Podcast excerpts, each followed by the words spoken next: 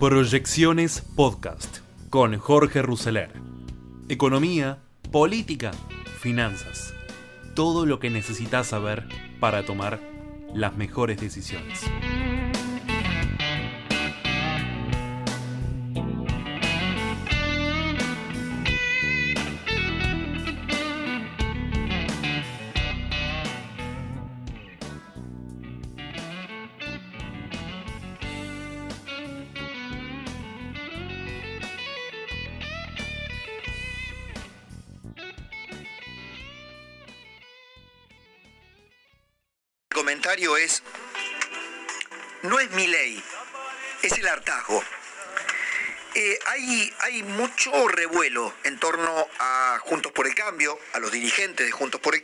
También a los seguidores más, más acérrimos, más, más, digamos, más activos, la, discusión en las redes.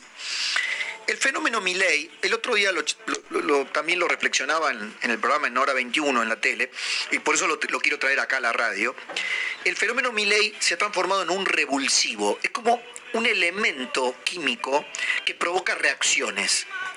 Yo lo analizo más desde esa perspectiva. Quiero decir que eh, Javier Milei puede llegar a ser un fenómeno político inusitado en la política argentina, muy parecido a los fenómenos eh, que ha habido en otras partes del mundo, un outsider de la política que de pronto irrumpe porque hay un problema con los partidos tradicionales y te rompe las estructuras.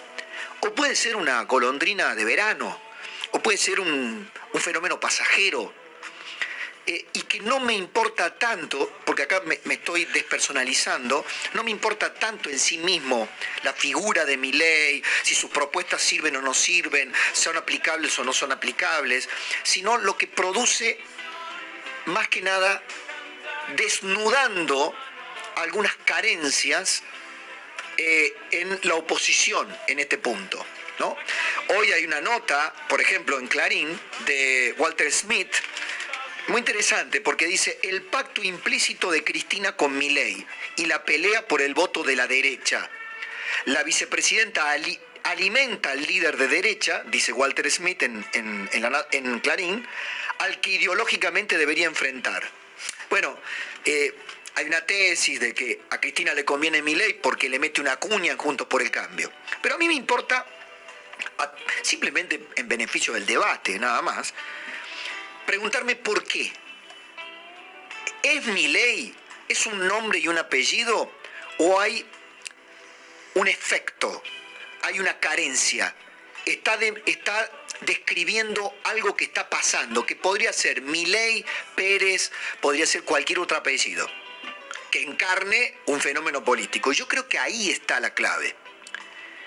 No es Milei, es el hartazgo de una parte de la sociedad con los fracasos que ha habido en Cambiemos en los cuatro años y ni hablar en el kirchnerismo, en el peronismo, y sí, acá es en el peronismo, porque hay un kirchnerismo dominante y un peronismo herbívoro, eh, lastimoso, recluido, cobarde, eh, vegano, llámalo como quieras el peronismo que siempre dice que va a ser y nunca es, el peronismo republicano, de la baña Schiaretti, Urtubey, Massa y no sé, y Pichetto, el peronismo, y esto con todo respeto, porque se enojará Pichetto conmigo y todos los que están planteando el peronismo republicano, es un peronismo chiquito, un peronismo que se define por la oposición a Cristina, pero no por su gran fortaleza, su autonomía o sus referencias. Entonces, hay un hartazgo contra la impotencia. La impotencia que ha demostrado el resto del arco político para detener a Cristina Fernández de Kirchner. Para detenerla no por un tiempo, para dar un punto final al fenómeno kirchnerista. Agotado, reciclado, eh, reincidente, que nos está empeorando o sea, Cristina y Alberto están empeorando la herencia que le dejaron a Macri en 2015. A Macri le dejaron una bomba de tiempo, Todos sabemos qué pasó con esa bomba de tiempo, qué hizo, qué no hizo Macri, este, cómo lo intentó resolver, cómo no lo resolvió, la inflación que se le disparó, la reforma del Estado que no se pudieron realizar, el gradualismo que fracasó, los brotes verdes, el, pacto, el acuerdo con el fondo. No me meto en la discusión el votante de Juntos por el Cambio, firme, dice, qué bien que estábamos cuando nos iba mal con Macri. Y eso tiene que ver con que el gobierno de Alberto ha empeorado todo. Empeoró el de Cristina y por supuesto que empeoró el de Macri. De hecho, tenemos hoy la inflación más importante, tenemos el aumento del costo de vida más importante. Alberto Fernández va a batir los récords de los malos gobiernos que hemos tenido en los últimos años. Ahí aparece el fenómeno Milley. Entonces, el fenómeno Milley no es lo grandioso, no habla de lo grandioso que es Milley.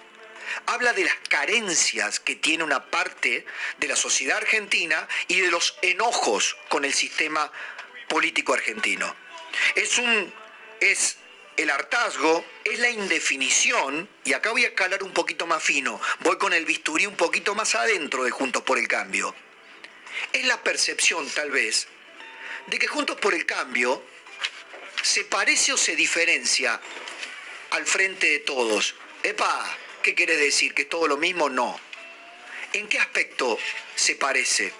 En que el frente de todos ha demostrado ser una confederación de tribus donde cada cual hace lo que se le ocurre, donde hay un sálvese quien pueda, donde no hay un proyecto en común, a diferencia de, ese, de esa bolsa de gatos que realmente es hoy el frente de todos, a favor de Juntos por el Cambio, se han mantenido unidos. Cuando gobernaba Macri había internas, pero nunca llegaron a cuestionar la autoridad presidencial.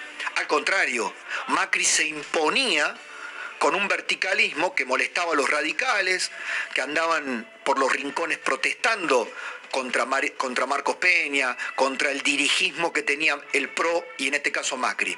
¿Se acuerdan de aquello que los radicales se quejaban de que eh, era una alianza electoral, pero no era una alianza de gobierno? Bueno, la virtud de Junto por el Cambio, para tratar de poner todo, lo blanco y lo negro, fue que se mantuvo unido ese grupo político.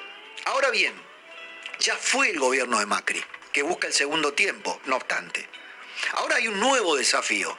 Para el nuevo desafío, ¿cómo están las tribus? Y los radicales dicen, basta, che, la próxima vez que no me venga ni Horacio, ni Mauricio, ni Patricia a decirnos lo que tenemos que hacer. Para eso hay un empoderado Gerardo Morales, hay un Manes que apareció como alternativa, los radicales sacan pecho, tienen sus propias ideas y las quieren hacer valer. Hay un Lustó que plantea un Estado presente, una visión de un progresismo moderno. Está la, pata de los liberales, de los radicales, Tetás López Murphy. Pero está la izquierda de Juntos por el Cambio, permítaseme, en términos económicos es la coalición cívica, es Carrió. Entonces, el fenómeno Milei viene a interpelar a Juntos por el Cambio. ¿Cuán capaces van a ser de presentar un programa económico homogéneo? ¿Cuán capaces van a ser de mostrarse unidos para ir a fondo? Milei tiene la ventaja de que es Milei, está solo y puede decir barbaridades que mucha gente percibirá que tienen que pasar el tamiz de lo lógico. Che, ¿esto es aplicable? Se mandó en estas últimas horas de que hay que cancelar el Ministerio de Educación, porque no ha sido más que un organismo burocrático para arruinar la educación y no para beneficiarla. Dice cosas extravagantes. Hay que cerrar el Banco Central, eh, anular el Ministerio de Educación, va contra la casta, dice cosas atractivas para gente harta. Ahí está, te lo digo otra vez. Mi ley dice cosas llamativas para gente harta.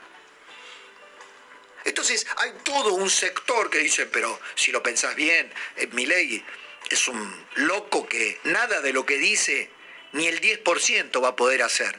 Porque no tiene estructura, con quién lo va a hacer, cómo se va a enfrentar a los gremios. Todo eso es aceptable. El punto es, como suele decir Durán Barba, que, señores, las elecciones a veces las gana un tipo que no propone nada lógico. Perú tiene un presidente que no podía articular tres palabras juntas. se sometía a una entrevista con un periodista que le preguntaba para qué eran las corporaciones para él y no sabía qué responder. Y ganó. Y en Perú están destruidas las bases de los partidos políticos.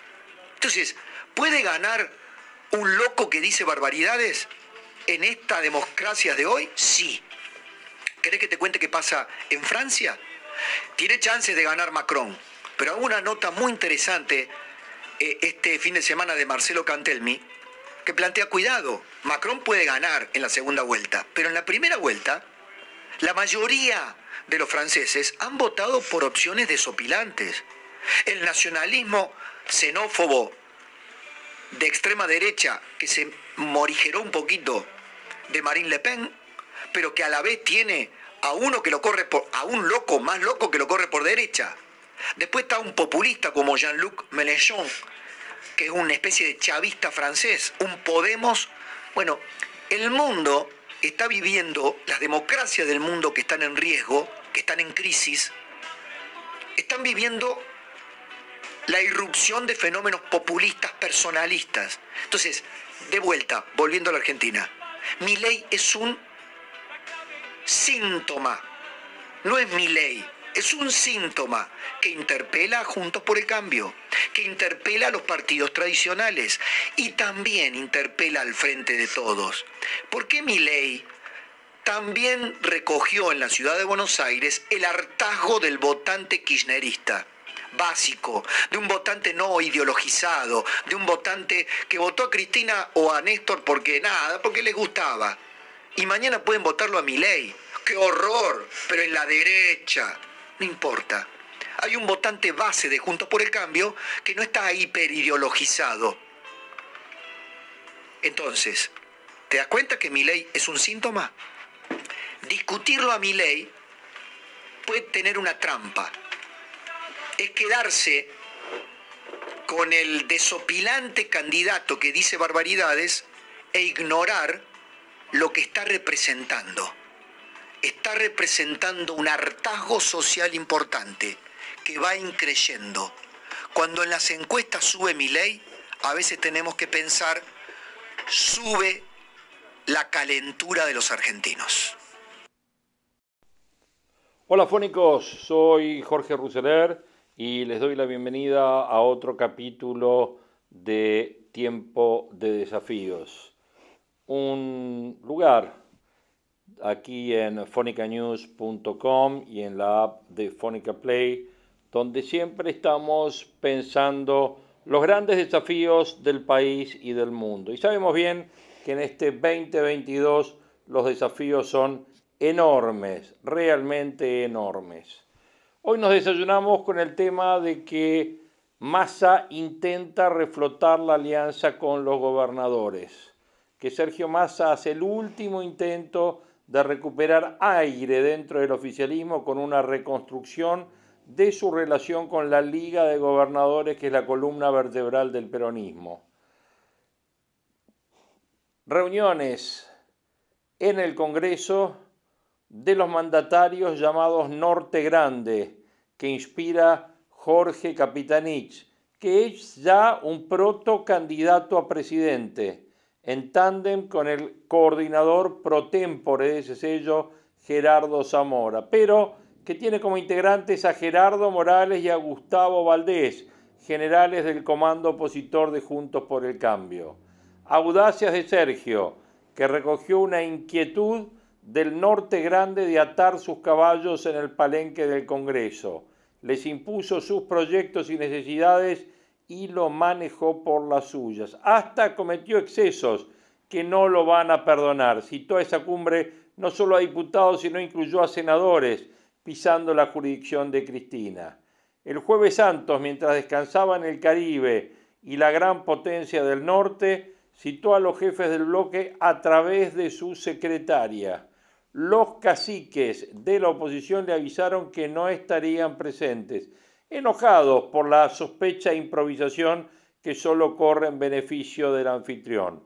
Mario Negri y Luis Naidenov reaparecerán recién el martes en La Plata en una reunión de radicales, de gobernadores, jefes legislativos y dirigentes provinciales como lo son Maxi Abad y Facundo Manes. Buscan la discreción de las diagonales que se bifurcan intentando reordenar el mapa. Cristian Ritondo y Humberto Schiavoni, jefes del bloque del PRO, tampoco estarán molestos por la improvisación de la convocatoria. Además, tienen la mañana comprometida para participar de otra convocatoria de apuro. La comunicó el viernes pasado Mauricio Macri y será en otro lugar extra radio, como es Puerto Madero. Ha citado Macri a Larreta, a Ritondo, a Diego Santilli, a Schiavoni, a María Eugenia Vidal y a Patricia Bullrich. Y como no se priva de nada, antes tiene una cita en Acasuso con Miguel Pichetto y más tarde con su armador en la provincia de Buenos Aires, Hernán Lombardi. Todo sin abrir las maletas que trajo el domingo de Cumelén. Por la noche viajó a Washington, donde tiene comprometidas algunas charlas en la Universidad de Georgetown. El último intento de salvar el 2023. Morales intentó suspender la cita con Massa, pero le dijeron que había sido decisión de la cumbre del norte grande de Salta, que no puede faltar tampoco Valdés porque se hablará de proyectos que interesan a sus provincias. El jujeño tiene además espaldas para reunirse con quien quiera sin dar muchas explicaciones. El desembarco de los gobernadores sigue a una serie de reuniones del norte grande con el gobierno nacional en las que han elaborado un pliego de proyectos de interés de sus distritos comités bajos submeridionales y reforma del sistema de zona franca y transferencia de cargas y puertos secos, transferencias de inmuebles para programas de titularización, transporte, ley para el desarrollo agroindustrial, entre otras. Esa ala del peronismo del Norte Grande viene también de protagonizar una ácida cumbre en el CFI hace un mes en donde lanzaron un ultimátum al gobierno nacional. Terminen con la inflación y déjense de pelear Alberto y Cristina. En realidad, déjense de joder Alberto y Cristina. Si no se remedia eso, despegarán la fecha de elecciones provinciales de las nacionales. Esto significaría quitarle apoyo de los gobernadores a la cúpula nacional del oficialismo. La misma amenaza hicieron en el 2019 para que Cristiano fuera candidata, para que Cristina fuera candidata a presidente. Cristina se bajó a la de vice y recién entonces integraron el proyecto electoral del 2019. O sea, en otras palabras, pusieron a Alberto. La derrota del 14 de noviembre en la legislativa los puso de nuevo en pie de guerra. Muchos gobernadores perdieron y lo atribuyen a la mala gestión económica, a la peste COVID y a las divisiones en la cúpula. No quieren repetir esta experiencia y es lo que está detrás del desembarco de hoy en el Congreso. Massa, el anfitrión, repasa libretos viejos. Entre el 2015 y el 2019 fue mediador entre los gobernadores del peronismo y el gobierno de Cambiemos. Esa función tuvo diversos grados, podríamos decir, de cocción. Debutó en el salón VIP de Macri cuando viajaron juntos a Davos. Venía de ser el socio electoral de esa fuerza en varias provincias. Jujuy, la primera, donde proveyó de vice a Gerardo Morales. En Buenos Aires pactó un cogobierno con María Eugenia Vidal, que le entregó la presidencia de la Cámara de Diputados en el primer año de gestión. E importantes cargos le dio Vidal en bancos y en empresas públicas fue su aliado en proyectos claves como el presupuesto y el veto al tercer mandato de los cargos selectivos provinciales. En el Congreso acompañó a Pichetto como mediador entre el peronismo y la Administración Nacional. La relación con los gobernadores fue fructífera. Su migración al Instituto Patria en el 2019 fue clave para la unificación del peronismo en las elecciones. Víctima de la derrota del 14 de noviembre como dirigente de Buenos Aires, busca recuperar más a poder que alguna vez tuvo como jefe de gabinete de Cristina. Hablamos por allá por el 2008, por el 2009, de la trifecta presidencial que integra con Alberto y Cristina, Massa cree ser el único que tiene posibilidades de recuperar futuro.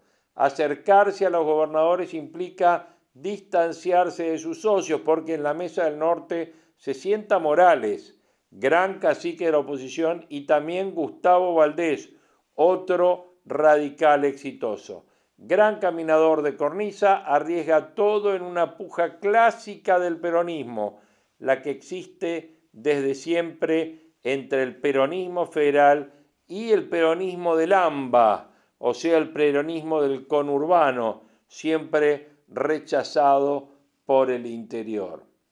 Pero así como Massa espera verse entre Morales y Valdés, un riesgo para sus relaciones con Cristina y Alberto, toma algún seguro con la presencia de Zamora.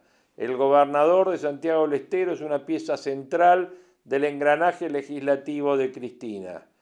Con su cónyuge, la senadora Claudia Ledesma, han figurado en la línea de sucesión presidencial en todos los gobiernos de Cristina como presidentes previsionales del Senado.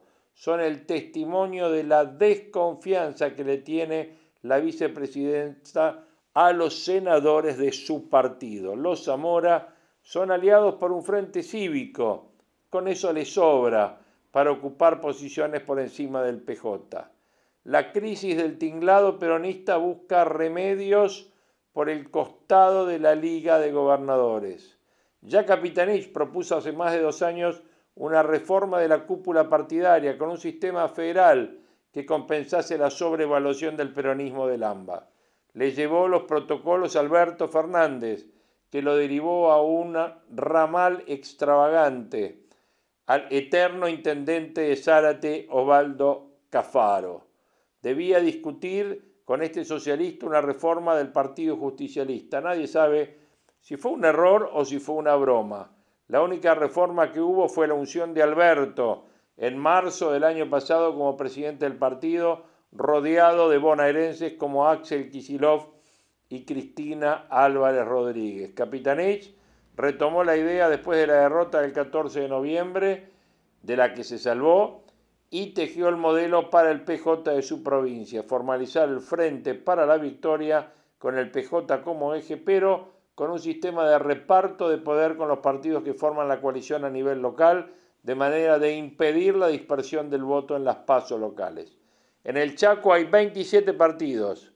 La exhibición de ese formato busca agitar el debate en el orden nacional para que el Frente de Todos tenga formalidad como una cooperativa de partidos con la base de la Liga de Gobernadores. Adaptado a nuestra realidad, pero con un formato similar, dice Capitanich al admitir que es una versión local de su propuesta nacional. Espera conmover a alguien para que este esquema sea adoptado antes de las elecciones. La libido del poder tiene un límite. La división del peronismo entre el interior, Liga de Gobernadores, y el de Buenos Aires es consustancial a su historia contemporánea. El divorcio de métodos e intereses frustró las aspiraciones presidenciales de todos los caciques del distrito más grande de la Argentina. Antonio Cafiero en los 80, Dualde en los 90, Scioli en el 2015 y Cristina en el 2019. Capitanich no oculta la intención de ser candidato a presidente por un partido que se ha acostumbrado a perder elecciones con candidatos bonaerenses. Capitanich renueva la renuencia de los mandatarios a no competir por la presidencia. Los gobernadores peronistas parecen agotar su líbido de poder con el dominio provincial. Reeligen, obtienen fondos que les permiten tener superávit fiscal, controlan sus territorios y negocian listas de diputados y senadores nacionales.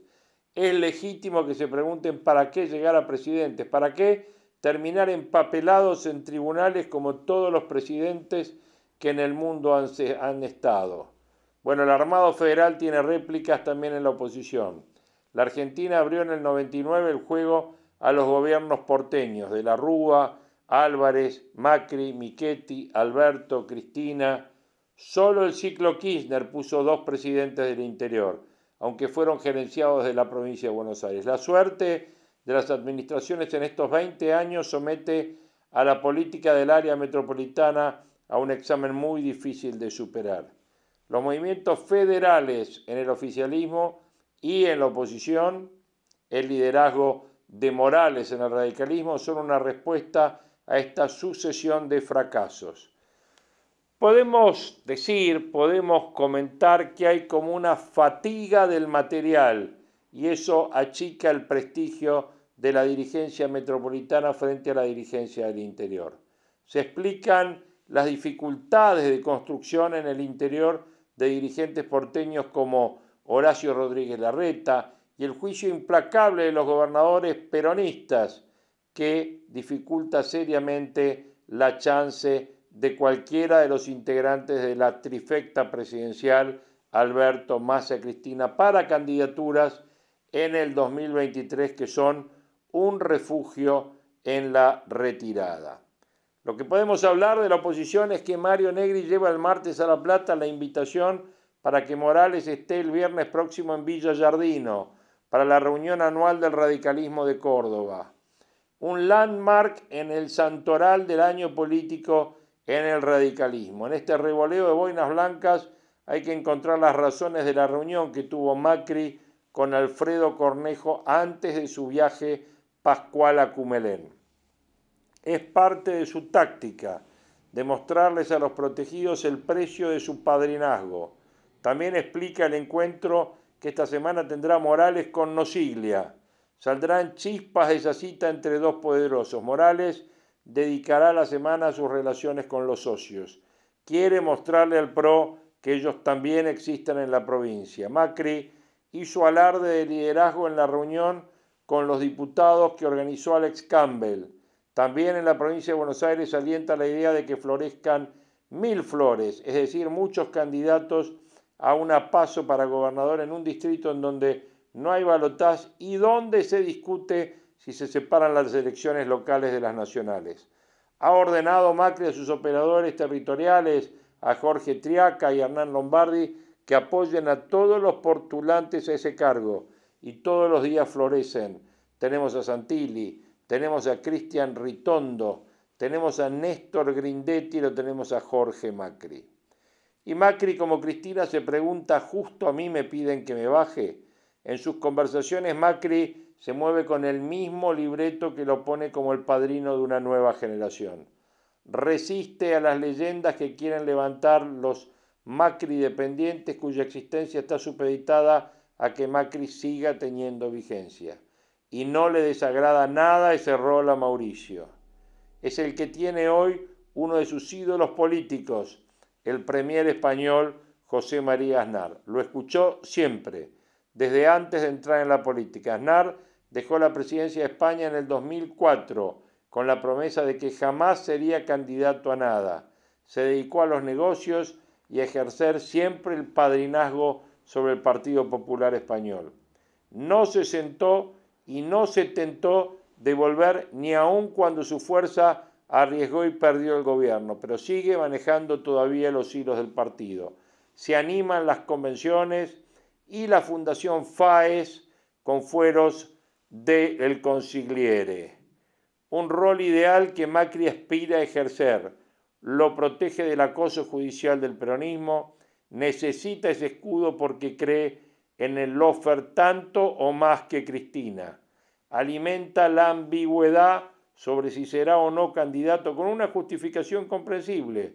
Lo habilita a ello la mala performance del gobierno que lo sucedió. ¿Qué beneficio tendría Macri si, anunciaría su retiro si el gobierno de los Fernández va de mal en peor? Diría, vinieron por mí, les gané. Justo yo, a quien el gobierno elige como blanco tengo que bajarme. Por eso goza del dígalo con mímica. Es el mismo motivo por el cual Cristina se mueve como dueña del futuro. Cuando su performance desde el 2019 ha sido una cadena de frustraciones desde su sociedad con Olivos, que ella misma dinamita porque cree que la conduce al fracaso, hasta el pobre desempeño del Senado. Controla la mayoría, pero no ha podido movilizar casi ninguna de sus iniciativas o de las iniciativas que está buscando. Pero puede decir, vinieron por mí y les gané. Justo yo también tengo que bajarme. Nueva encuesta electoral de Juntos por el Cambio está ocho puntos por arriba y Javier Milei aparece con un 15%, sí, 15% de la torta electoral es la sorpresa de Javier Milei por estos días.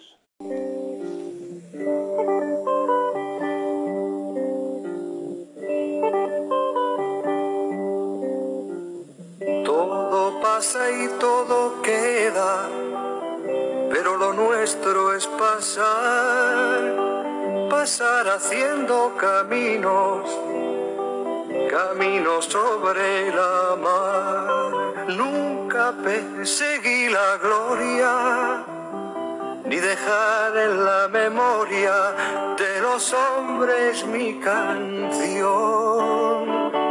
Yo amo los mundos sutiles, ingrávidos y gentiles como pompas de jabón. Me gusta verlos pintarse de sol y grana volar bajo el cielo azul, temblar súbitamente y quebrarse. Nunca perseguí la gloria. Caminante, son tus huellas el camino y nada más. Caminante, no hay camino, se hace camino al andar. Se hace camino y al volver la vista atrás se ve la senda que nunca se ha de volver a pisar.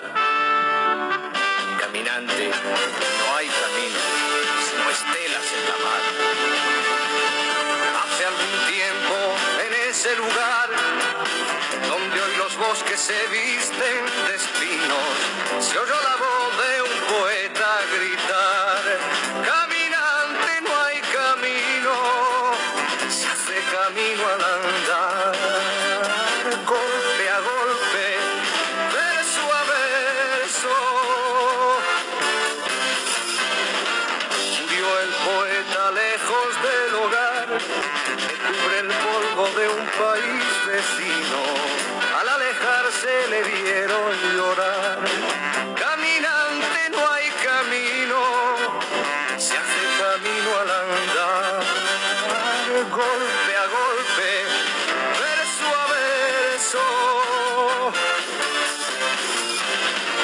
Cuando el jilguero no puede cantar, cuando el poeta es un peregrino,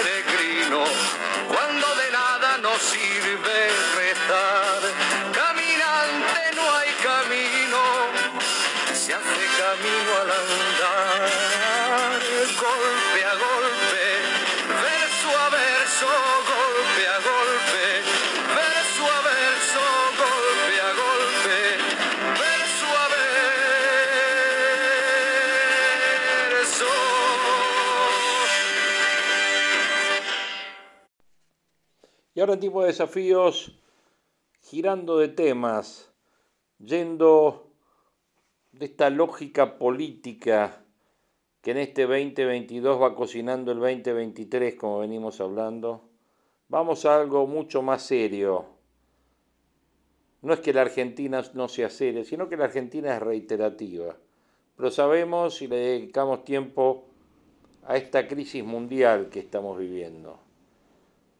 Un escritor se preguntaba si se va a atrever, si Vladimir Putin es un sociópata que no valora la vida humana y estaría dispuesto a usar armas nucleares contra sus enemigos, o si más bien es un hábil negociador que utiliza la amenaza nuclear para extraer concesiones de sus rivales.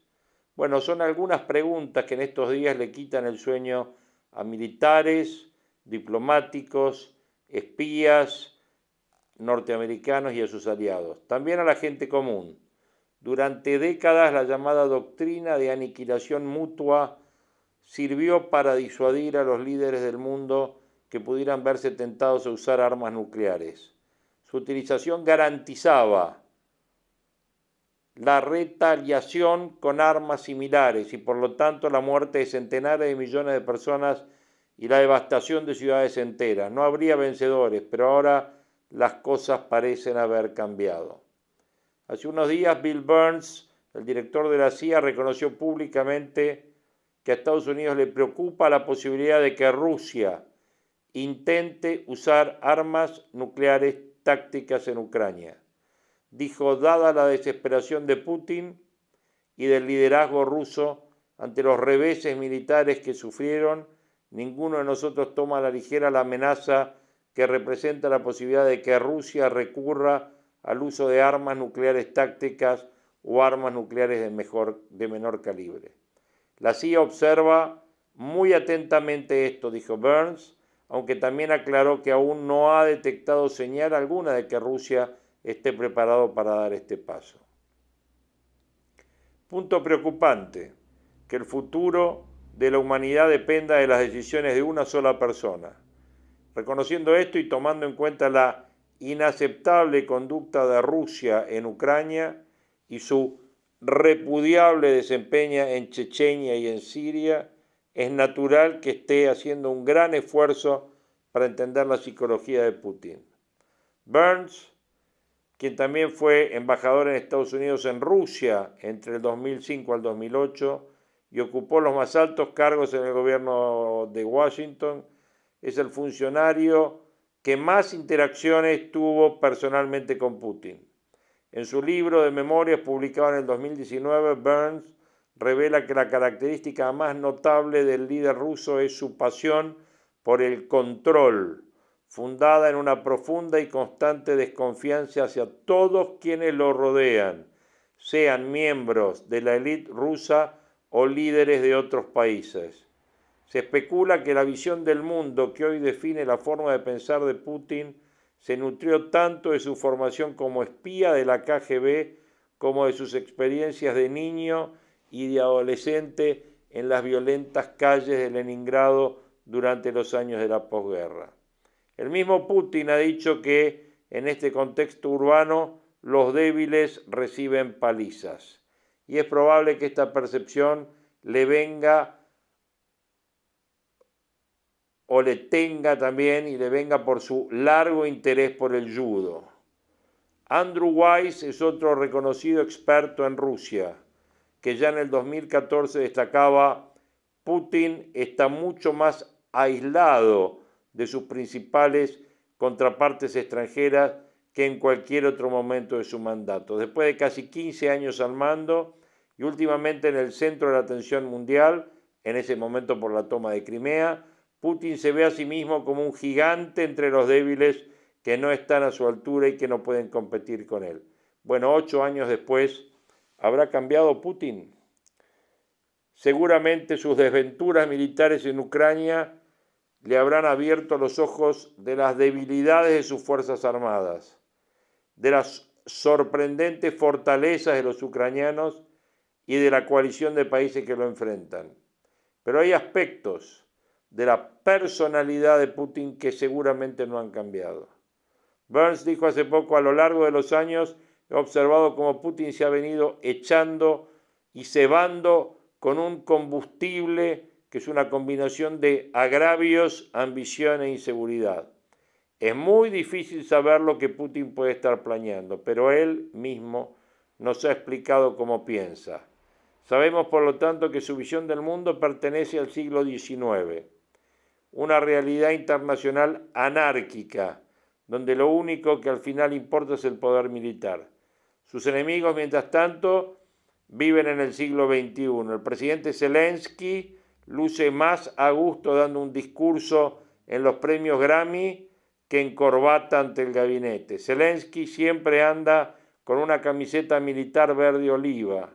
Putin claramente prefiere traje y corbata. Zelensky recibe a sus visitantes con informalidad en oficinas fortificadas con sacos de arena. Putin los obliga a sentarse al otro extremo de una mesa de 6 metros de largo. Es difícil acostumbrarnos a pensar con los mismos criterios geopolíticos que prevalecían en el siglo XIX. La visión según la cual lo único que importa es el poder de fuego de cada bando. Esta es una visión antigua y es una visión caduca. Preferiríamos no tener que pensar así, pero parece que Vladimir Putin no nos va a dejar esa opción, porque él razona con esta forma de pensar. Bueno, interesantes puntos tocamos en estas proyecciones que hemos elaborado en este tiempo de desafíos. Tiempo de desafíos que nos va a encontrar en un nuevo encuentro siempre acá en fonicanews.com y como ustedes bien saben en la app de Fónica Play. Soy Jorge Ruseler y acá los voy a estar esperando para nuestro próximo encuentro. Abrazo grande. Kirchner nunca terminó de comprender que el Estado no le pertenece, ¿no? que en realidad eh, el que está en el gobierno está de paso por el Estado y después se tiene que ir. Lo que vos decís de aerolíneas argentinas en parte tiene que ver con esto. Y da la sensación de que lo que ocurre con el Consejo de la Magistratura algo también tiene que ver con esto, Luis. A ver, Pablo, ¿quieres dar un golpe de Estado al sistema judicial? Nosotros como periodistas tenemos la obligación de desarmar todo este desbarajuste técnico que nos lleva a una locura. Eh, mañana, si no pasa nada raro, el presidente de la Corte Suprema de Justicia, Horacio Rosati, va a asumir como presidente del Consejo de la Magistratura. Porque es una decisión de la Corte que ordenó, le dio plazo a, a los legisladores, a los que van a formar el Consejo de la Magistratura, para organizarlo, y si se demoran un poco más, lo van a terminar haciendo igual. Ahora, la idea, primero, de que un juez el juez de Entre Ríos, el juez Alonso. De primera instancia. Bueno, un, juez este, puntero, un militante del kirchnerismo, le quiera decir a la Corte Suprema lo que tiene que hacer o que evite hacer lo que la Corte Suprema ya decidió, es un delirio. Y el otro dato que hay que tener en cuenta es que mañana el Consejo de la Magistratura están diciendo que van a ir los chicos de la cámpora a hacer un poco de ruido. O sea, están en el medio de un delirio total. Y están en el medio de un delirio total porque a Cristina Kirchner se le está empezando a correr el arco. Alberto, aún con la fórmula contra natura confirmada, la fórmula presidencial contra natura, no pudo, ni creo que pueda, lograr la impunidad de Cristina.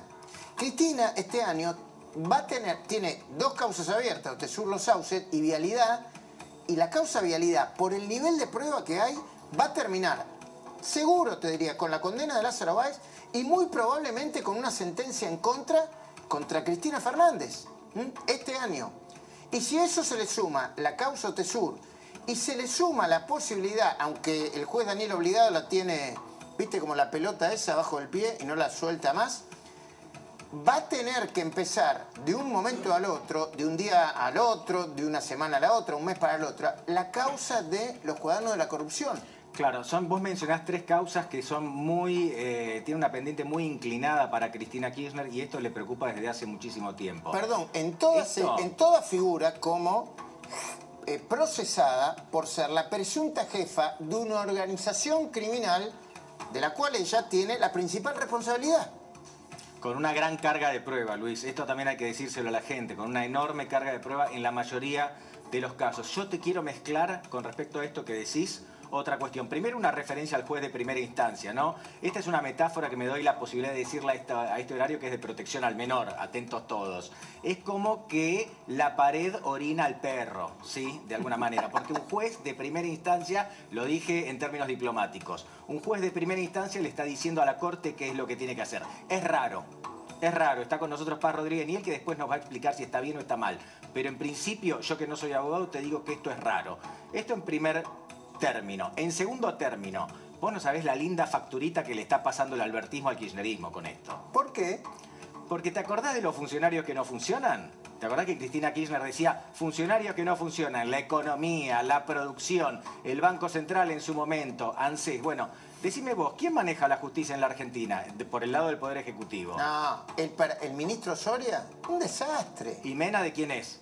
¿Mena es de Alberto De el Cristina? Es de otro desastre. Bueno, y ni hablemos de la economía, Roberto Feletti. ¿Y esta, otro desastre. ¿Y esta encrucijada con la justicia quién la condujo? ¿Alberto Fernández o Cristina Kirchner? Con lo cual yo te quiero preguntarte, los funcionarios que no funcionan siempre desde la mirada de Cristina Kirchner, en este caso le tocaron a ella. Obviamente. Y si vos me dejás agregar, no sé si querés volver al tema de la justicia, pero en el caso de la economía también. Roberto Feletti, un verdadero desastre. Si uno compara la gestión de Paulo Español, yo creo que lo escribía Jorge Liotti eso hoy, con la gestión de Roberto Feletti, es peor Es una- la de Roberto. Feletti. ¿Eh? Paula Español es Churchill comparado con Bueno, Feletti. eh, lo que está pasando con la economía, lo que, lo que está analizando eh, el presidente Alberto Fernández, viste que hay, varias, hay varios movimientos, ¿no? Los gobernadores le dijeron, bueno, presidente, si vos no reaccionás, si usted no reacciona, nosotros vamos a adelantar las elecciones porque no queremos eh, perder las elecciones por la falta de reacción. Eso por un lado. Por el otro lado, es, un, es una gran incógnita lo que vaya a pasar con el gabinete en los próximos días. ¿eh? Porque Sí. por, por un lado el presidente dice, no, yo no voy a mover a nadie, pero después dice, no, y en el caso de que mueva a alguien, no lo voy a sacar del gobierno. ¿Qué quiere decir? Que si se va Martín Guzmán de economía, lo va a dejar en finanzas, por ejemplo. O si se va Basualdo como subsecretario de Energía, lo va a poner en otra área. Yo creo que todo está por verse. Y hay un- un- una señal de que Cristina no las tiene todas consigo, porque aparentemente le pidió a uno de los que hacen de intermediario en el dúo Pimpinela, ¿viste? Entre Joaquín y, Sí, y- claro. y Lucía Galán, Sí. le dijo, che, por ahí deberíamos hablar, ¿eh? O tomar un cafecito. Cristina al presidente Alberto Fernández. Me dijeron hoy a las seis y media de la tarde. Eso es un dato muy, pero muy importante y también te muestra, Luis, cierto, no voy a decir equilibrio de fuerzas porque las fuerzas están desequilibradas en el gobierno, pero eh, da la sensación de que el presidente Alberto Fernández intenta muy tímidamente mostrar algún signo de rebeldía o mínima autonomía y empezó a llegar eso del otro lado. Hay dos ministros que le piden que se saque encima, Basualdo y a Feletti por lo menos. ¿Mm? Yo te voy a dar un dato. A. Feletti está arreglando. ¿Cómo está arreglando qué? Si rompe todo, ¿qué va a arreglar? No, no, no, no, Feletti está arreglando internamente. Feletti dijo, bueno, quizás me equivoqué en algunas de mis declaraciones. Atención con eso. El que no cerró todavía es Basualdo. Ah, Basualdo, viste que fue a, a presidencia. Ah, fue a pre- no, a Olivos. Sí. No, por Zoom apareció en Olivos. Y cuando terminó de hacer su presentación, parece que Martín Guzmán le dijo, pero es una presentación macroeconómica, que diga cu- cuánto hay que subir las tarifas para que la economía sea viable y para que no rompamos todo con el Fondo Monetario Internacional. ¿Podés, eh, podés hacer de Alberto Fernández ahora? Yo soy Martín Guzmán. Eh, es, tengo- eh, eh, ¿Es necesario? Bueno, te hago. Te Si hago. no te animás. Dale, te hago, te hago. Te hago. Alberto, Basualdo dio un dictamen completamente contrario a que lo que buscamos nosotros, que es cumplir con el acuerdo con el fondo y no podemos aumentar las tarifas así. Andá y defendete, Martín. Perfecto, eso es lo que ocurrió. No te sale tan mal el Alberto, ¿eh? No, quizás bueno. si no te va bien en la tele, tenés futuro en la presidencia. te no, no, que, que- que- que ni nadie lo permita, ni Dios ni ningún argentino lo permita, nunca, nunca. Luis, concretamente, a ver, volviendo ahora poniéndonos serios, te salió muy bien esto, hay un... No digo un equilibrio de poder, pero eh, está confusa la cosa, eh, hay intención de cambiar ministros por un lado, no tanto de Alberto Fernández, no está la intención del lado del presidente Alberto Fernández de romper con el kirchnerismo. Bueno, yo te digo lo que sé. A ver, por ejemplo. A ver. a- hace tiempo que no tiene una relación fluida el presidente Iguado de Pedro. Lo, lo congeló el presidente Guado de Pedro. Pero eso no significa que Guado de Pedro se vaya. ¿Mm? Lo fue a saludar a la clínica. Bueno, Dato. eh, cerca del presidente consideran a Guado de Pedro un topo de la cámpora metido dentro del gobierno. Y todavía el presidente no se recuperó de esa renuncia, de ese amague de renuncia colectiva. ¿eh? Claro. Guado de Pedro. Eh, si fuera por Cristina, Guzmán se va mañana. Sí. Yo no sé si el presidente lo va a sostener o lo va a utilizar de moneda de cambio. Hay Eh, que ver, hay que ver ahí, Luis, que entra en la negociación. Pero por ahora, por ahora, a ver, domingo, ¿qué hora es? Permiso, ¿eh? Domingo. 22, 11. Sí. Alberto Fernández cree que su única y su última bala de plata es Martín Guzmán. Bueno. Es el modelo. Bueno. Guzmán representa el modelo Alberto. Si se va Guzmán, esto ya creo que lo charlamos alguna Sí. vez, bueno, empieza a cambiar la Dice, configuración de si, Alberto si se va. Guzmán me pegan a mí derecho. ¿eh? Es, es como, es como la bala de plata para que me vaya yo. Ahora, vos sabés que así todo, yo no sé si lo dice porque para no ser tan, para que el pato rengo no sea tan rengo, Alberto dice, che, yo me voy a presentar en la paso, ¿eh? Y hay algunos chicos grandes de la cámpora que dicen, che, y Cristina puede ser presidenta. Y si no es presidenta, es candidata a senadora. Después de que Axel Kisilov y Martín Insaurralde agreguen la interna en la provincia de Buenos Aires. Y cuidado que en Juntos por el Cambio están muy preocupados. Bueno, ahí tenés algunos dirigentes de Juntos por el Cambio porque dicen que si Milei sigue subiendo en intención de voto, le va a poner un techo al futuro eventual gobernador de Juntos por el Cambio que aspire a quedarse con la provincia. ¿Se entiende? Sí, ahí destapaste una olla y yo para despedirte te voy a dejar esta inquietud. ¿Te imaginás a Javier Milei como presidente del Banco Central? Si querés lo pensamos y lo charlamos el jueves cuando te venga a ver acá, en esta Te- mesa. Lo dejo a tu criterio. como. Muchísimas gracias, Luis. Seguimos nosotros. Arrancamos entonces, bueno, no está José del Río, pero estamos con Paz Rodríguez Niel, yo soy Pablo Fernández Blanco y quiero darle la bienvenida a toda la mesa, Diego Valenzuela, Alejandro Finocchiaro, eh, Eduardo Amadeo y Silvia Lopenato. ¿Cómo estás, Silvia? ¿Bien? Muy bien, buenas noches. Vamos a ver qué tuiteaba hace poquito Cristina Kirchner. Ustedes saben que cuando la vicepresidenta de la Nación tiene ganas de escribir, genera un efecto dominó en toda la política. A ver, acá lo tenemos. ¿En serio que solo el periodista Matías Moussat se dio cuenta de lo que va a pasar mañana en Argentina? Se me está corriendo un poquitito. A ver si volvemos a ver eh, qué decía Cristina Kirchner. Acá, acá lo, lo recuperé. Muchas gracias. Vuelvo desde el principio. ¿En serio que solo el periodista Matías Mousset se dio cuenta de lo que va a pasar mañana en Argentina? Tu país. Qué raro, con tantos periodistas independientes y de investigación que hay en la tele y en los grandes diarios. La casta de la que nadie habla. Vamos ahora al encuentro de Mario Negri. Mario, ¿cómo estás? Hola, buenas noches. ¿Cómo estás, Mario? ¿Qué decís? Aprovecho a saludar a toda la mesa y felices Pascua. a las últimas Muchas gracias, muchas gracias, felices Pascua para vos también. ¿Qué puede ocurrir mañana en el Consejo de la Magistratura? Y antes que eso, en realidad, Mario, quiero que me digas qué opinás con respecto a lo que acaba de escribir la vicepresidenta Cristina Kirchner.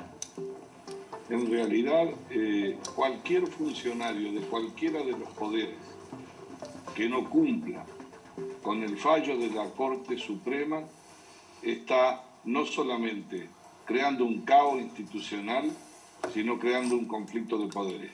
Esto vale para el Congreso, que debe designar sus representantes, lo mismo que para los otros organismos o órganos que integran el Consejo.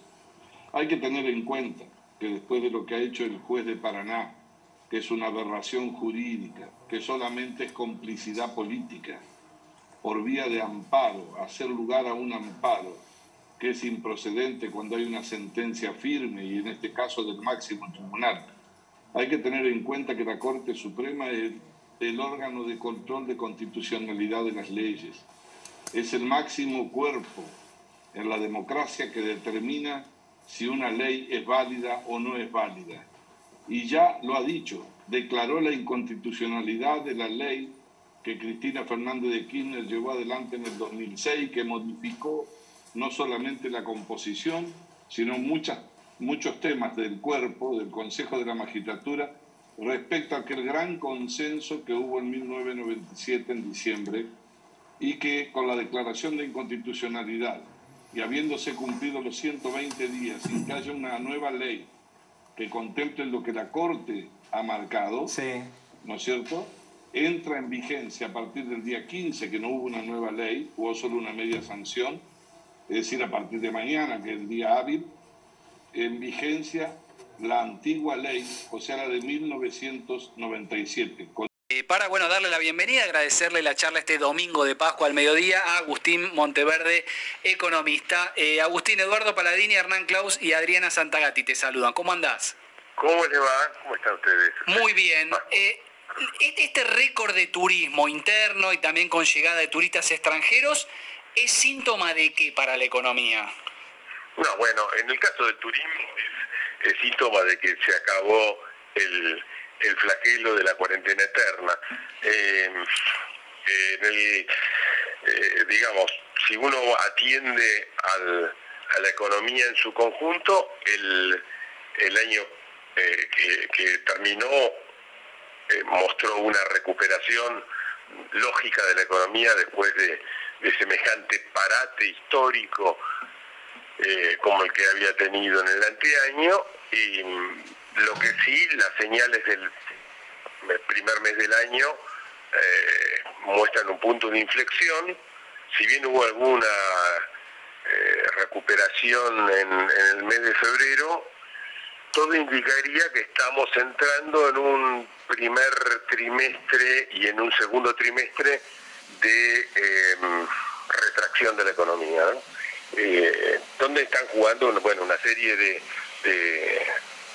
aspectos, entre los cuales está, por supuesto, la, inflación, eh, pero sobre todo por el, impacto que ella produce en el poder adquisitivo y en, el, en, el, eh, en, la, capacidad de compra, en el consumo de la gente, ¿no? Esto claro, porque también, Agustín, uno ve, por ejemplo, 7% de desempleo y decís, ¿cuánto menos va a bajar en la Argentina? Y sin embargo, con una variable que vos decís está muy bien, lo que ve uno después de la realidad eh, es que eso alcanza para poco.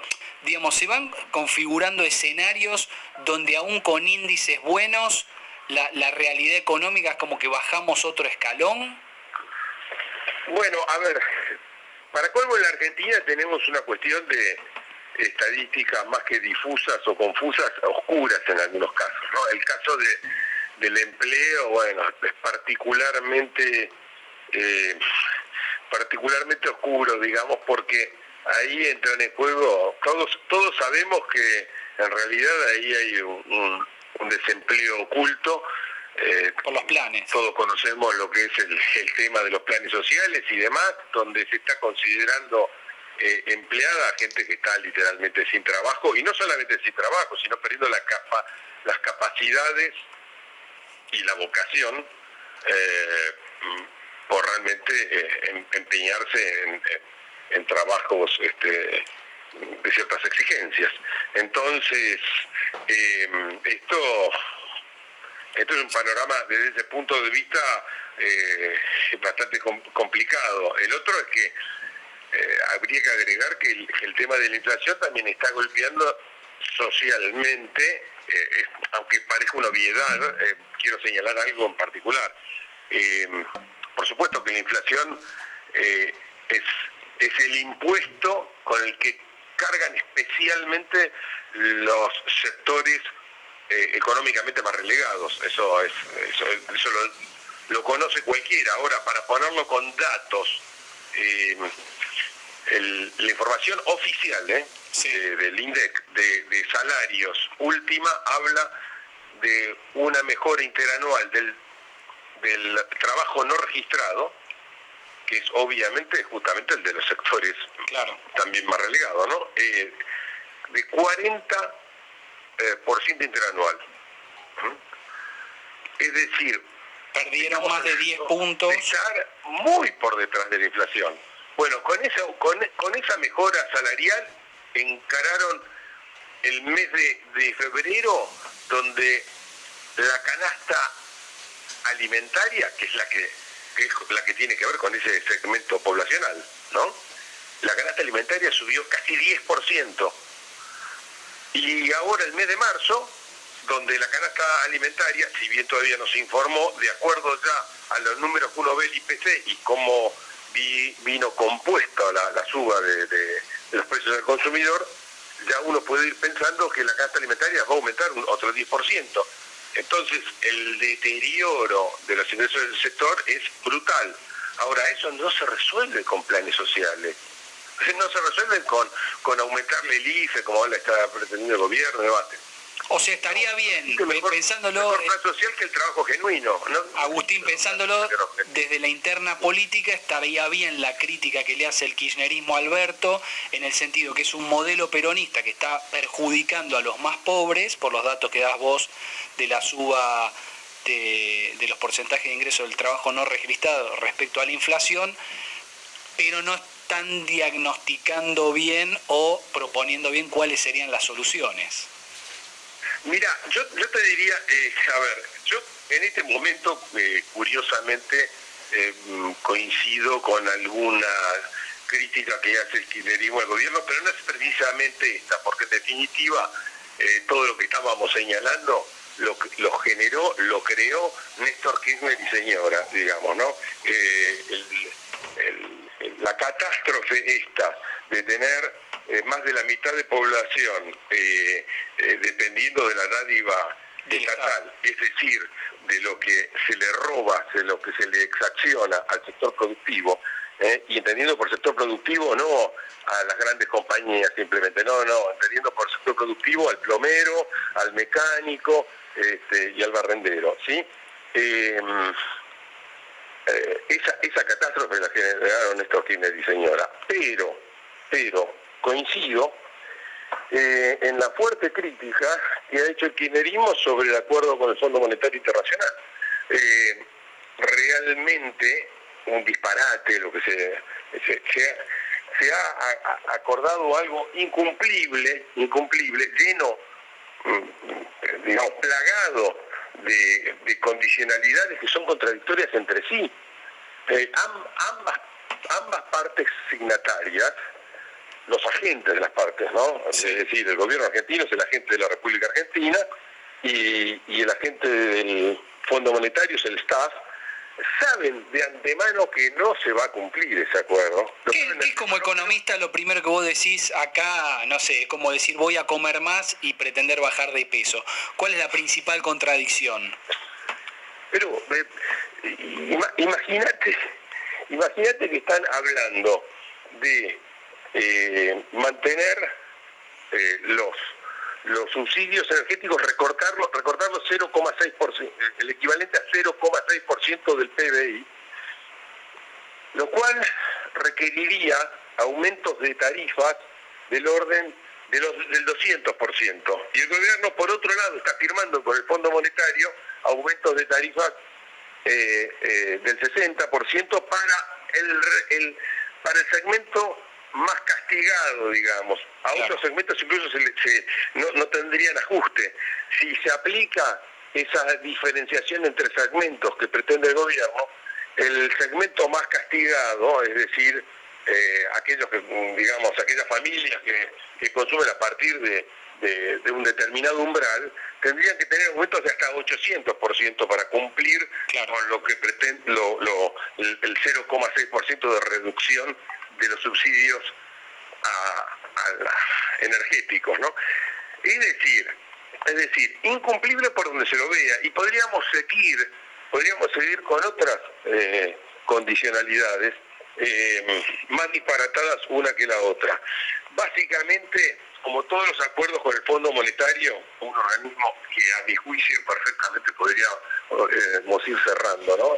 no la Argentina, sino el mundo entero, porque sobre todo los países a los países ricos les sale carísimo también este, este, este organismo. ¿no? Eh, todos esos acuerdos eh, consisten siempre en disciplina fiscal, pero entendida como reducción del déficit fiscal, nunca del gasto estatal, que es el problema de la Argentina. El problema de Argentina no es el déficit, el problema de Argentina es la monumentalidad obscena del, gasto. Eh, y disciplina monetaria entendida como suba de tasas de interés. Se pueden dar cuenta que esa combinación donde la disciplina fiscal al, consistir solamente en reducción del déficit, nunca del gasto, es por lo tanto aumento de los ingresos estatales, por lo tanto aumento de impuestos, y disciplina monetaria entendida como suba de tasas de interés, lo que produce es recesión obviamente lo que produce es una contracción de la economía. Eh, realmente eh, eh, nefasto, porque además, reitero, es de una hipocresía absoluta haberlo firmado, porque todos saben que no se va a cumplir. Lo que pasa es que beneficiaba, ¿a, qué partes beneficiaba? Al gobierno argentino, que ahora se esperanza, se esperanza nada más con poder llegar a octubre del año próximo, eh, a la oposición, que se lava la cara por el pésimo acuerdo firmado también en 2018. Claro.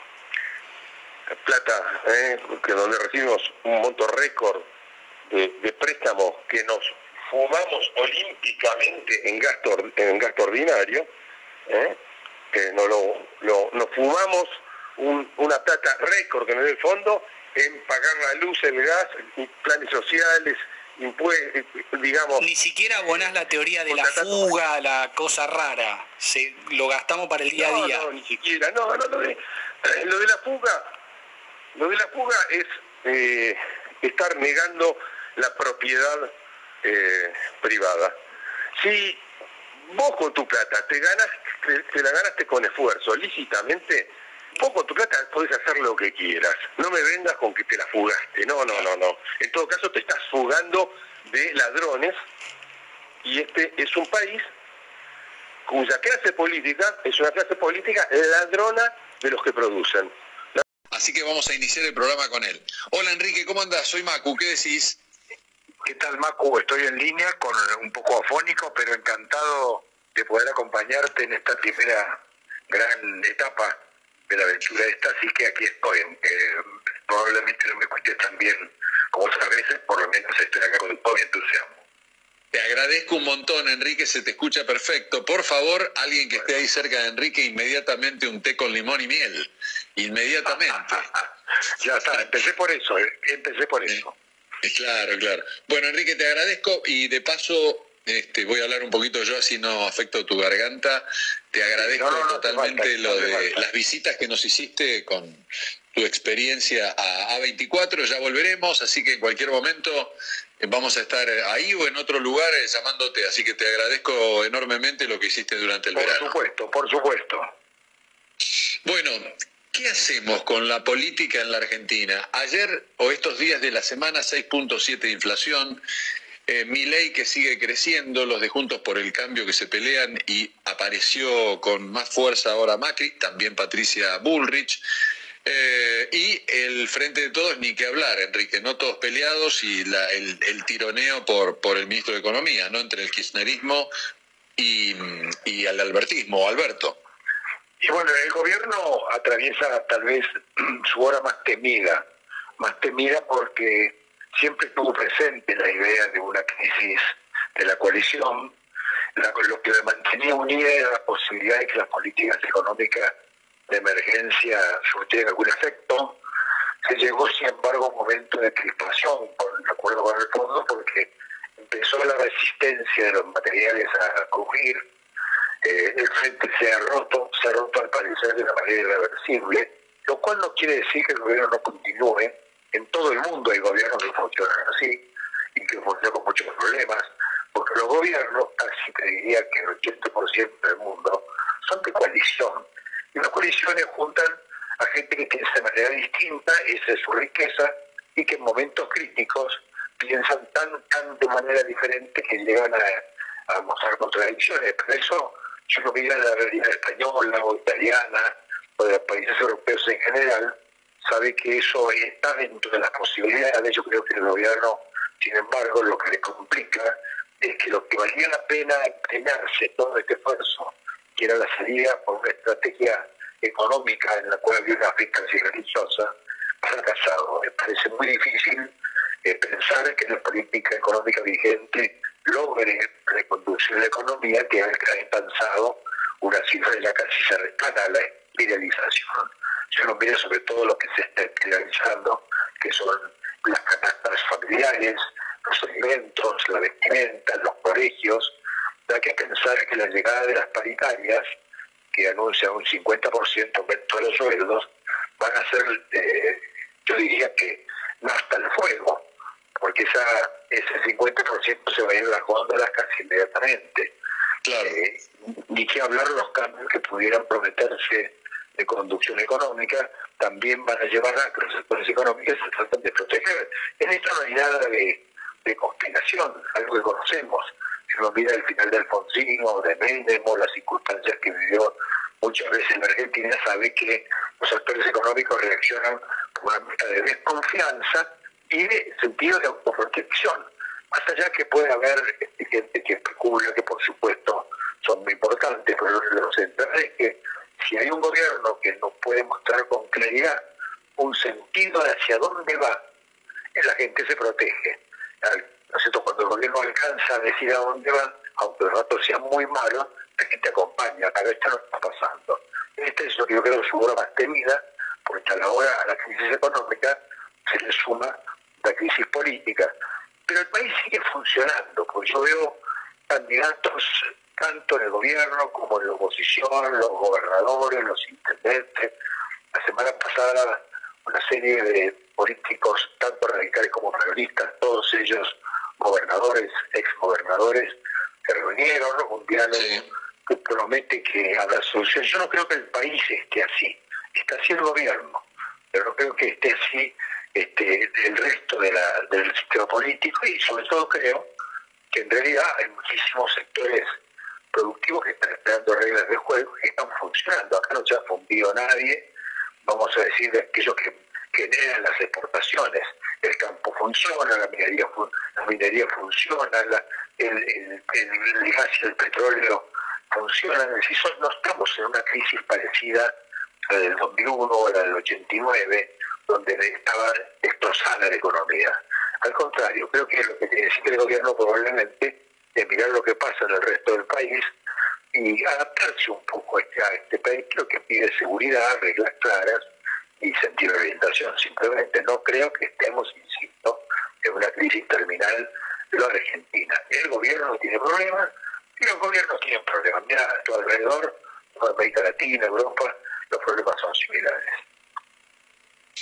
Qué interesante. Muchas, muchas preguntas para hacerte con respecto a toda esta exposición que hiciste, Enrique. Primero, lo que, lo que me da a decir es que hay una cuestión de desconfianza en la gente, ¿no? Entonces, este, eh, se, produce un poco todo, todo, toda esta situación que vos estás contando. Pero no, es, pero no hay desconfianza en todo, es desconfianza, yo creo, en, lo que podríamos llamar es la conducción, de, desconfianza en los jueces, desconfianza en los legisladores Desconfianza en el gobierno. ¿Y de dónde la desconfianza? Bueno, la gente sabe que es un país con oportunidades, que ha hecho sacrificios. Todos hemos hecho en nuestras casas cosas este, enormemente comprometidas, hemos, hemos trabajado, hemos salido de la pandemia. Entonces lo que le está pidiendo al sistema político es un poco de responsabilidad. Insisto, es una crisis, yo creo, de, de sistema de gobierno, pero no una crisis del régimen político. Nadie piensa que hay que salir de la democracia y que, y que hay que salir a votar las cosas que se están votando estos días en otros lugares del mundo, que se votan soberanismo nacionalista, se votan autoritarismo. La semana pasada y la otra hubo elecciones en Francia, en Hungría, en, en Costa Rica, en todos los lugares se, se vio la tensión política extrema del surgimiento de fuerzas políticas que más bien lo que tratan es de patear la mesa más que de salir adelante. Eso no está pasando, pero en Argentina. No, no, es, tal cual.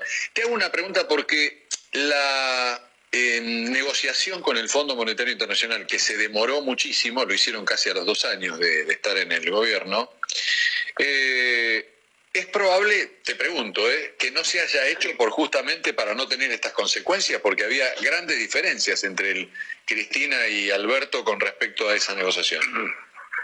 Por supuesto, hoy, hoy sabemos que el fondo, en realidad, creo que lo dije en tu programa un día en la América 24, el fondo lo que estaba pidiendo es que se pusiera arriba de la mesa los números del empleo, los números de las jubilaciones, los números de los impuestos, el ANSES, el financiamiento de algunas obras sociales, es decir, pedían números reales. El gobierno dijo, mire, eso no lo vamos a discutir. Si ustedes quieren que hagamos un acuerdo, ser un acuerdo sin reformas estructurales, sin discutir estas cuestiones, esas son cuestiones nuestras. Y no les vamos a permitir que ustedes nos estén auditando. El fondo dijo, bueno, muy bien, hagamos lo que ustedes dicen, a ver si sale. ha, no ha dejado a todo el mundo seguro, este, vamos a decir, este, ¿cómo podemos decir? Con, no diría contentos, pero satisfechos con la situación. Al contrario, claro. todos los sectores han extremado las posiciones. Eso me parece que ese, ese acuerdo que lo que buscaba era que se modifiquen por sí mismos los números, sin que hagamos ningún esfuerzo, sin que sin que el empleo, sin afectar de alguna manera privilegios, sin cambiar nuestro sistema impositivo, sin mejorar nuestras oportunidades de, trabajo. Eso no ha funcionado. Me parece que va a haber que revisar el acuerdo. Hay, hay más de una razón para hacerlo, porque además está la guerra, está la situación internacional del país sin divisas. Creo que nadie está pidiendo a la Argentina un sacrificio extremo. Y por otra parte, en el mundo el fondo no ha hecho muchos acuerdos, y eso es de la Argentina solamente. Digamos que nadie, nadie está pensando que todo el sistema internacional depende de la Argentina. El mundo en una guerra, se están transformando estructuras y dinámicas comerciales en el mundo. La Argentina podría hacer ese esfuerzo a condición que diga, bueno, vamos a poner por un momento nuestra soberbia y nuestra omnipotencia a un lado, nos vamos a juntar a los argentinos, vamos a poner los números arriba de la mesa, vamos a ver lo que funciona y lo que no funciona, vamos a tratar de cambiar lo que no funciona. Eso me parece que es un momento que estamos hoy bastante preparados para eso. Nadie podría, desde la omnipotencia, ministerio, la secretaría, una posición política, decir, solo yo tengo las soluciones y los demás, silencio. Enrique, en la exposición del principio que hiciste, hay algo que es muy positivo en el sentido, es muy... Eh, es, para pensar que pueden que, que las cosas pueden cambiar dijiste el que está mal es el gobierno, pero el país está funcionando. Así describiste el campo, describiste la, la minería, en fin. Eh, es decir, esto es diferente entonces a otras crisis que ha tenido la Argentina, es decir, se, ve un gobierno que no está a la altura, pero un país que está caminando, no sé si, si, si en gran evolución, pero caminando al fin. Pero fíjate vos, en el 2001, Dualde tuvo que salir a inventar aquel plan de jefas y jefes, porque era tal la multitud de gente que había quedado absolutamente descalabrada, que había que inventar algo y miró a su alrededor, copió los planes de Pinochet y eso fue jefas y jefes, los planes. Hoy no es esa la situación. Hoy la Argentina está sosteniendo eh, millones de planes, que lo cual es irracional, pero de todas maneras hay un sistema de protección social que yo creo que no tiene ningún país de América Latina. Eso tiene un aspecto nefasto sobre las cuentas públicas, sobre que no podemos crear empleo, todo eso.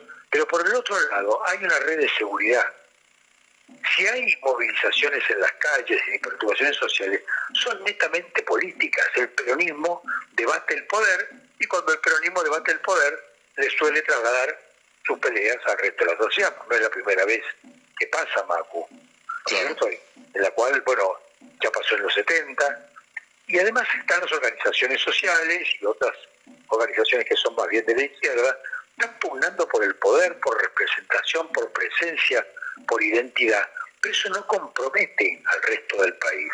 Esto es nuevo. En el 2001 era una situación de gran desesperación colectiva.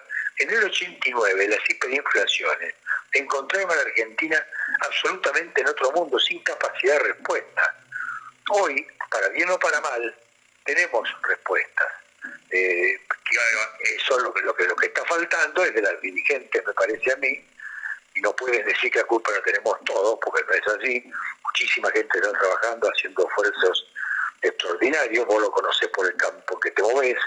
Este, la verdad de las cosas es que no es como otras veces. Hemos hecho muchas deberes.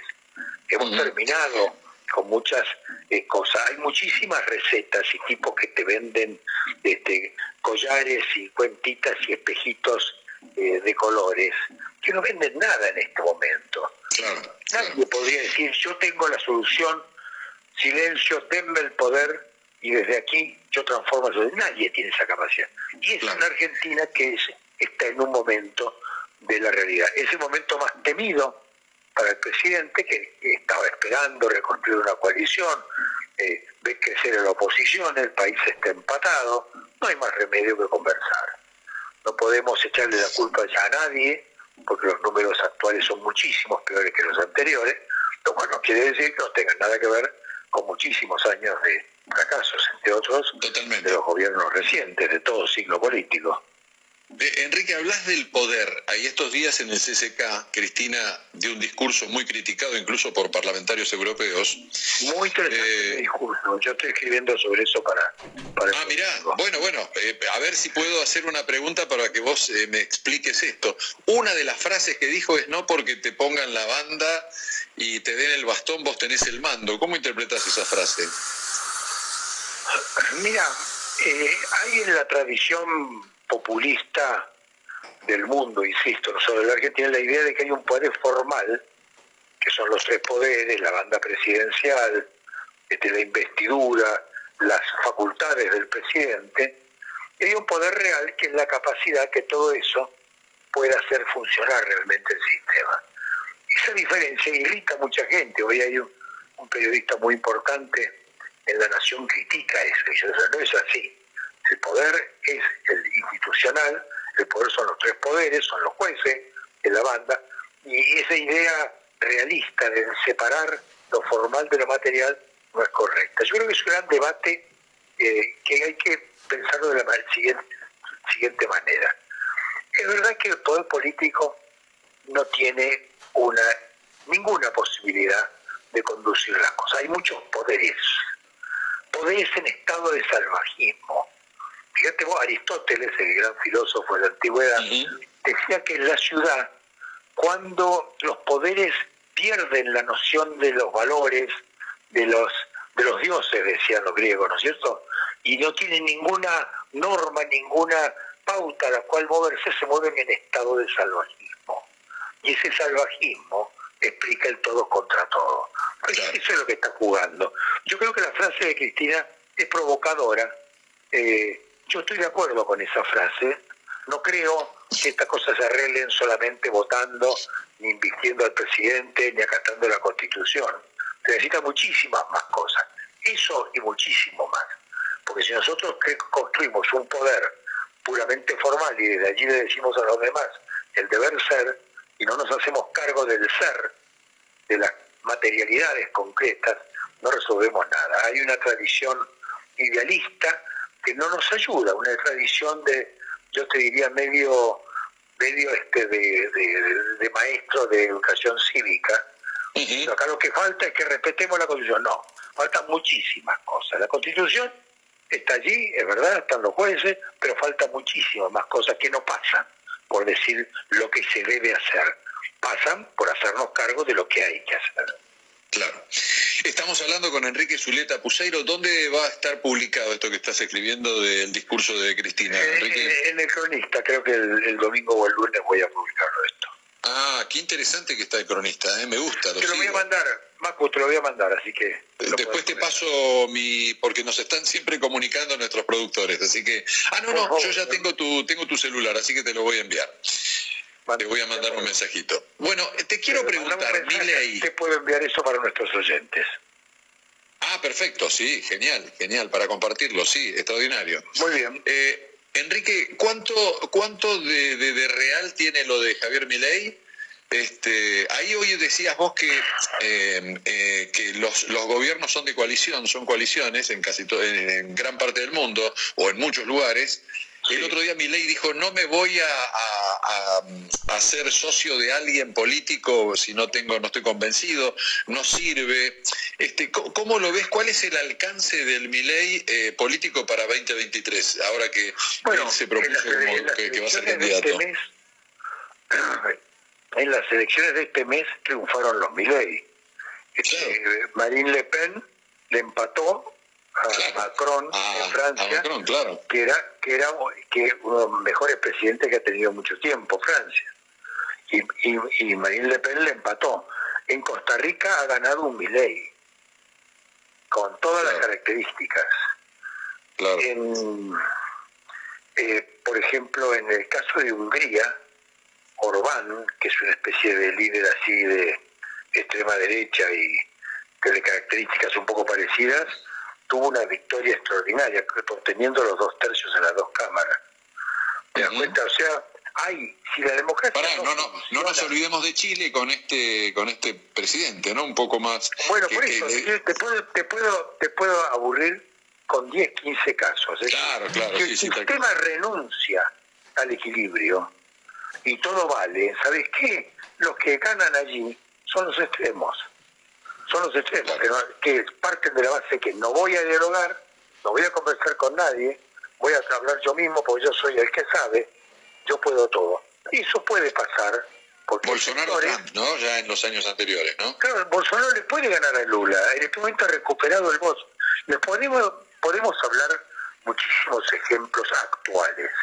Es decir, son los momentos en que los poderes salvajes, como te decía, no pueden establecer poderes civilizados, proveer salidas orgánicas, responsables, y en ese momento tal vez se crean las condiciones para desesperación y para todo o nada, ellos o nosotros, amigo enemigo, esas dialécticas que terminan poniendo a los países al borde del abismo. Claro, claro. ¿Cómo ves el futuro del kirchnerismo? Porque ya rota la, la unión esta con Alberto Fernández, Cristina o va a tener que ir ella o va, a poner a alguien, ¿no? O sea, por ahí podría llegar, te pregunto, ¿no? Se podría ser Massa, podría ser Scioli, que ya viene, que ya viene mostrando los dientes el, y viene. El peronismo, el peronismo tiene muchos candidatos. El peronismo no, pero yo te digo el kirchnerismo, eh, ojo, yo te digo Cristina. No, no, por eso, vamos a ver, el peronismo tiene muchas alternativas, ya no necesita esa columna vertebral ideológica del kirchnerismo. El kirchnerismo fracasó en el gobierno, puede abroquelarse en la provincia de Buenos Aires, puede conservar algunas de las provincias del noroeste y con alianzas, ¿no es cierto? Como puede ser el caso de Catamarca, el caso de Tucumán, podría llegar a, conservar Santa Cruz, Tierra del Fuego y Chubut. Me parece que en este momento lo que tiene prácticamente como última trinchera es la provincia de Buenos Aires por el peso del conurbano.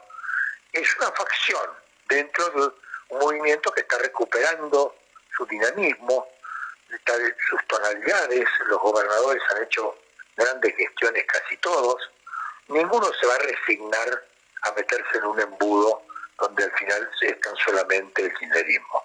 Me parece que el sistema político va a seguir funcionando, así como surge el radicalismo, surge el peronismo, surgen los partidos provinciales. Yo lo veo con muchas dificultades, porque este gobierno ha fracasado. Es muy difícil que se pueda exhibir un triunfo, algún argumento, alguna idea, alguna motivación, alguna inspiración para votar de nuevo este gobierno. que sugiera? Es decir, perdón, Enrique, no te quería interrumpir, pero es decir, este, el peronismo va a incluir a Alberto Fernández dentro del kirchnerismo como para decir ustedes fracasaron, debe volver, debe venir el peronismo, pero no, no lo no lo lidera Fernández al peronismo. Por supuesto, no, no, de lo que vienen son los gobernadores.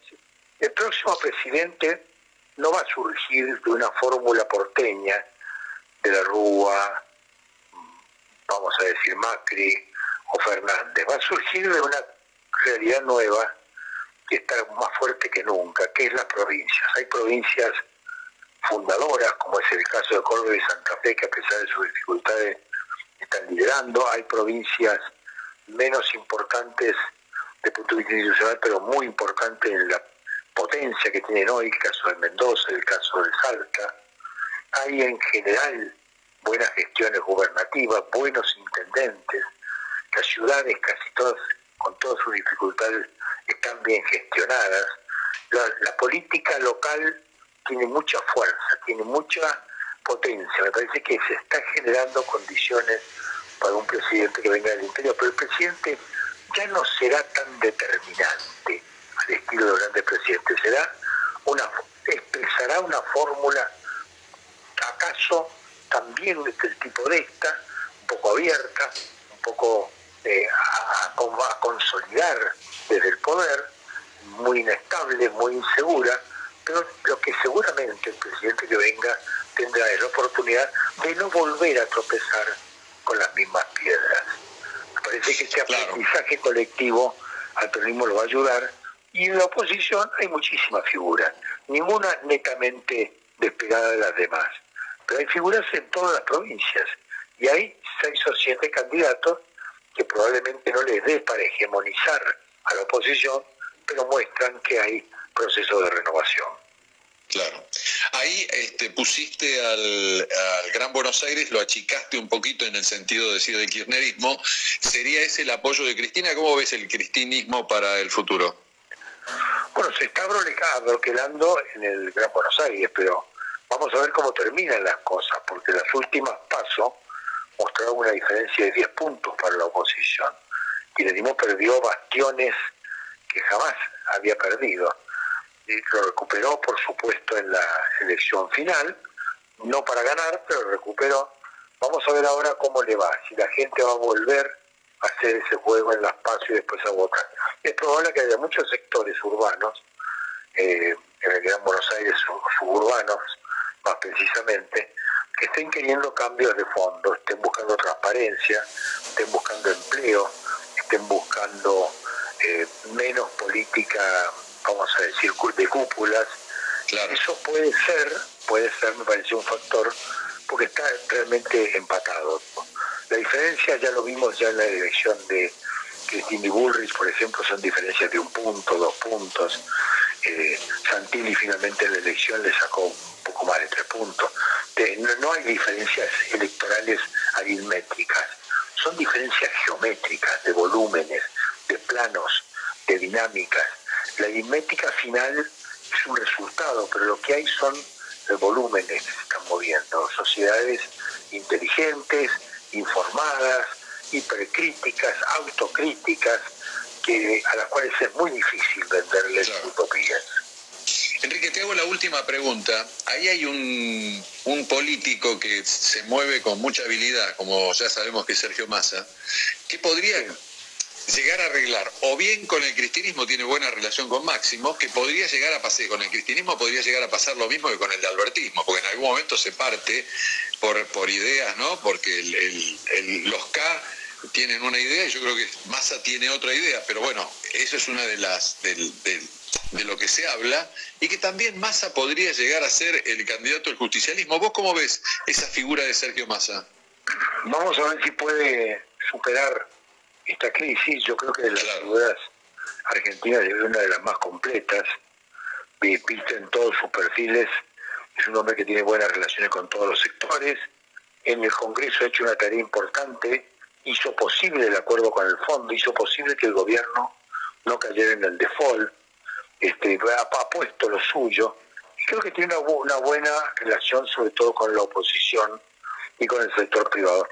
Es, no sé si Massa puede ser el candidato presidencial, lo, dirá él mismo, pero lo que está seguro es que Massa va a aportar las soluciones más que los problemas. Interesante. Y la, bueno, ya que puedo, te, te, tiro la última. Guzmán, ¿sigue o no sigue? ¿Qué va a pasar ahí con Guzmán y la economía? Porque la economía va para atrás, ¿no? Hay que ver qué, va a pasar con ese candidato, con ese, con ese economista. pero Guzmán ha cumplido con su misión, es decir, logró gerenciar el tema de la deuda. El primer acuerdo que parecía imposible lo logró, que fue el de los saqueadores privados. Ha logrado el acuerdo del fondo. Guzmán en este momento lo que tendría que hacer es probablemente transmutarse y hacer otra, otro Guzmán. Tendría que sentarse y obligar a que se sienten los empresarios y los sindicatos, a modificar las regulaciones laborales, a hacer reformas tributarias. Yo no creo que sea una persona hoy con capacidad para eso. Creo que la etapa de él ha terminado, es una etapa con luces y sombras, creo que ha cumplido la misión a la que vino. Hoy tal vez habría, que pensar en una conducción económica no tan personalizada, mucho más abierta, mucho más de equipo, y en la presencia de economías que transmiten, economistas que eh, de alguna manera tengan mayor sentido político e institucional. él ha hecho una tarea que a mí me parece encomiable. Ahora, pedirle ahora que haga una visión de gran zar de la economía, no lo es. Él no es una figura tipo Caballo tipo Melconian, de ese tipo. Eh, es una figura mucho más modesta, seria, responsable, se comprometió, le digo bien, no le pidamos más de lo que puede dar, porque si no, lo vamos a poner en una situación donde realmente él no va a poder cumplir con las expectativas. Se está esperando un cambio en la economía y ojalá que ese cambio mantenga lo esencial de lo que fue el aporte de Guzmán, al mismo tiempo eh, abarque otras áreas que están muy desatendidas.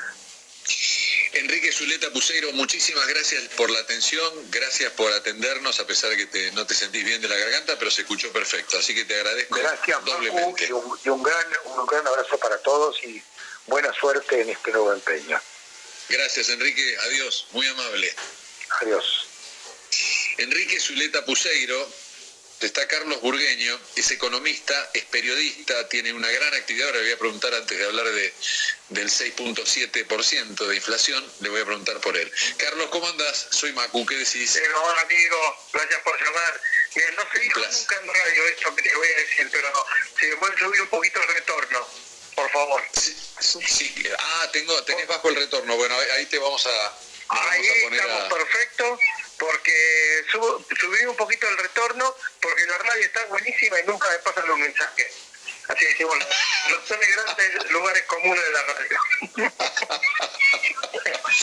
eh, bueno, muy bien. Bueno, vos sos un experimentado en radio. Muchos años en Radio Continental, en Milenio. ¿Dónde estás ahora? ¿Qué estás haciendo, Carlos? En Milenio y la red. La red de la mañana con Gustavo López. Claro, la red también. Claro, Gustavo hace a las 10 de la mañana. Claro, estamos de 10 a 14 con Gustavo y bueno, después el Milenio, ¿no? es nuestro tradicional programa. Ahí. ¿Me, equivo eh, ¿Me, equivoqué o hiciste Continental? No, estabas en Continental. Sí, ¿verdad? sí, Continental, sí, sí, con Nelson. Claro, con Nelson. Estuvimos, claro. Que ahora está y, en Rivadavia, ¿no? Y ahora está en Rivadavia a esta hora. Pero, pero quédense que lo que vamos a decir nosotros está bonito. eh, escuchame una cosa, Carlos, bueno, 6.7, por... hoy veía algo en redes, en, este, en Instagram, sobre eh, el DIPI, que es muy ácido siempre, le estaba diciendo, a ver, no sé, ¿qué me decís del 6.7 de tu gobierno? Se lo decía a la actriz, ¿cómo se llama? La, a Florencia Peña. Así que este, el 6.7% nos dejó, nos dejó helados, sabíamos que iba a ser alto, pero es la más alta en 20 años, ¿no? De la, la inflación mensual. Sí, es la más alta en 20 años y supera en, en dos eh, centésimas de, de por, el porcentaje más alto que tuvo Mauricio Macri, que fue septiembre del 2018, un 6,5%, con lo cual eh, tampoco el gobierno pasado, el gobierno de Mauricio Macri, puede decir mucho. ¿no? Este es un gran fracaso de la clase política argentina, la inflación, los índices de inflación. Pues si bien este es el número más alto en, en 20 años, eh, los números de Mauricio Macri también eran altos y durante el gobierno anterior también hubo eh, dos años de pérdida de poder adquisitivo de los salarios. No, con lo cual, eh, ¿por qué te menciono esto?